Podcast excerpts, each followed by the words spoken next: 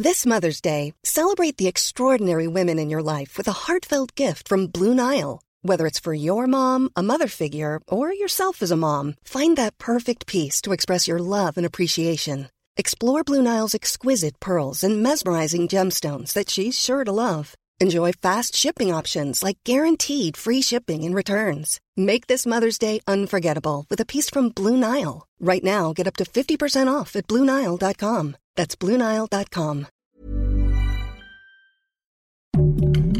Heraldo Podcast, un lugar para tus oídos. Una imagen vale más que mil palabras y a veces con tan solo escuchar viajamos al mundo infinito de la reflexión. Esta es la imagen del día con Adela Micha.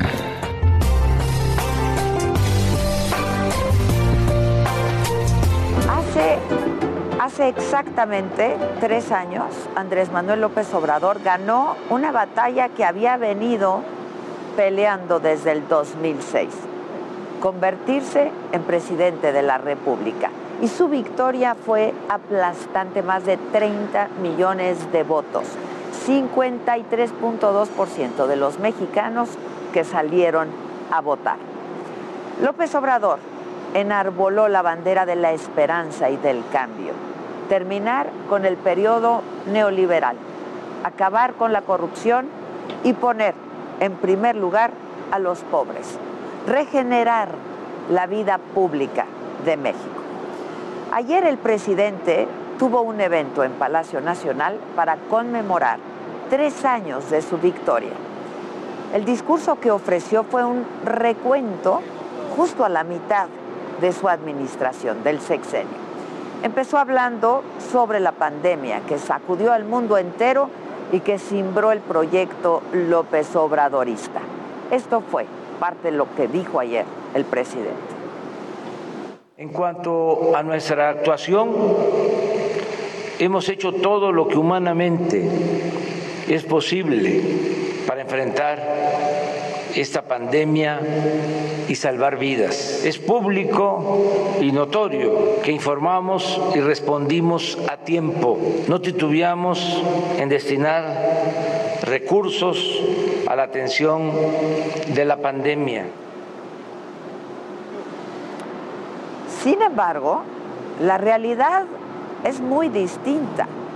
México cerró demasiado tarde las actividades, escatimó recursos indispensables para adquirir equipo médico y dio muy pocos apoyos económicos a negocios, lo cual provocó pérdida de empleos y cierre de empresas y desestimó medidas necesarias para minorar el efecto del coronavirus, como el uso del cubrebocas. Lo peor de todo, según datos actualizados de la propia Secretaría de Salud, entre diciembre del 2019 y mayo del 2021 hubo un exceso de 493.503 muertes, de las cuales 351.376 se asocian con COVID-19, la peor consecuencia del pésimo manejo de la pandemia por parte del subsecretario Hugo López Gatel.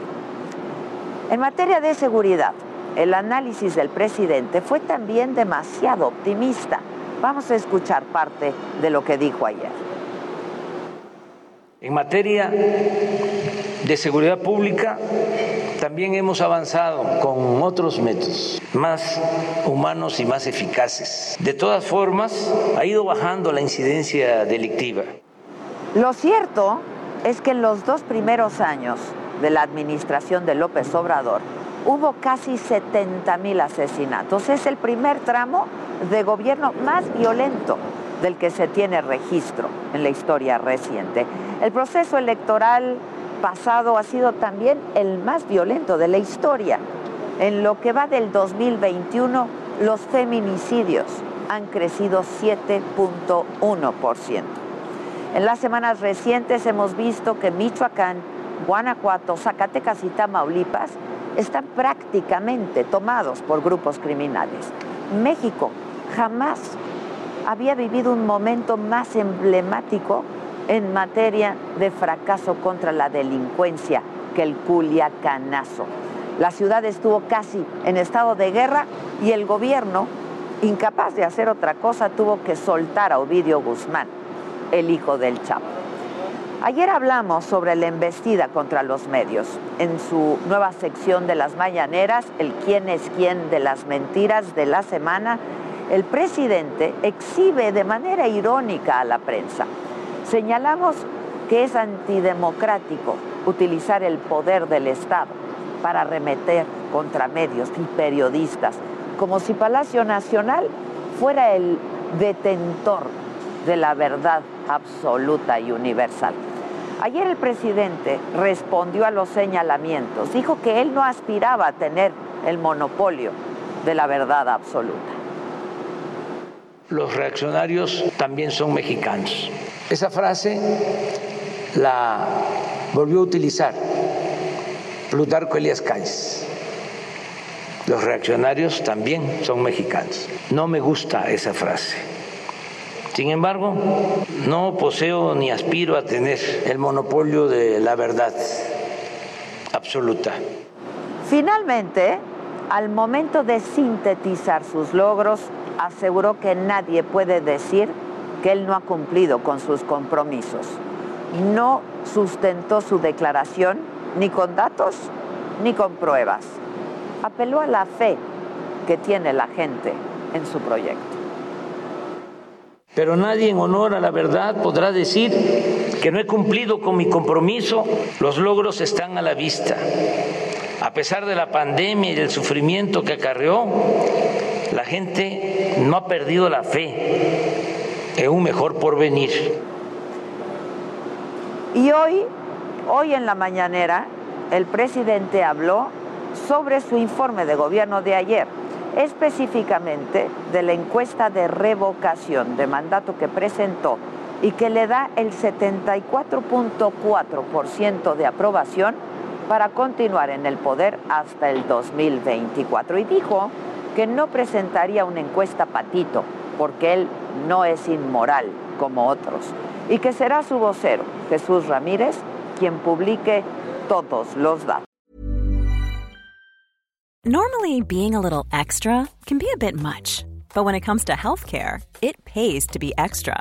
And United Healthcare makes it easy with Health Protector Guard fixed indemnity insurance plans. Underwritten by Golden Rule Insurance Company, they supplement your primary plan, helping you manage out of pocket costs without the usual requirements and restrictions like deductibles and enrollment periods. So when it comes to covering your medical bills, you can feel good about being a little extra. Visit uh1.com to find the Health Protector Guard plan for you.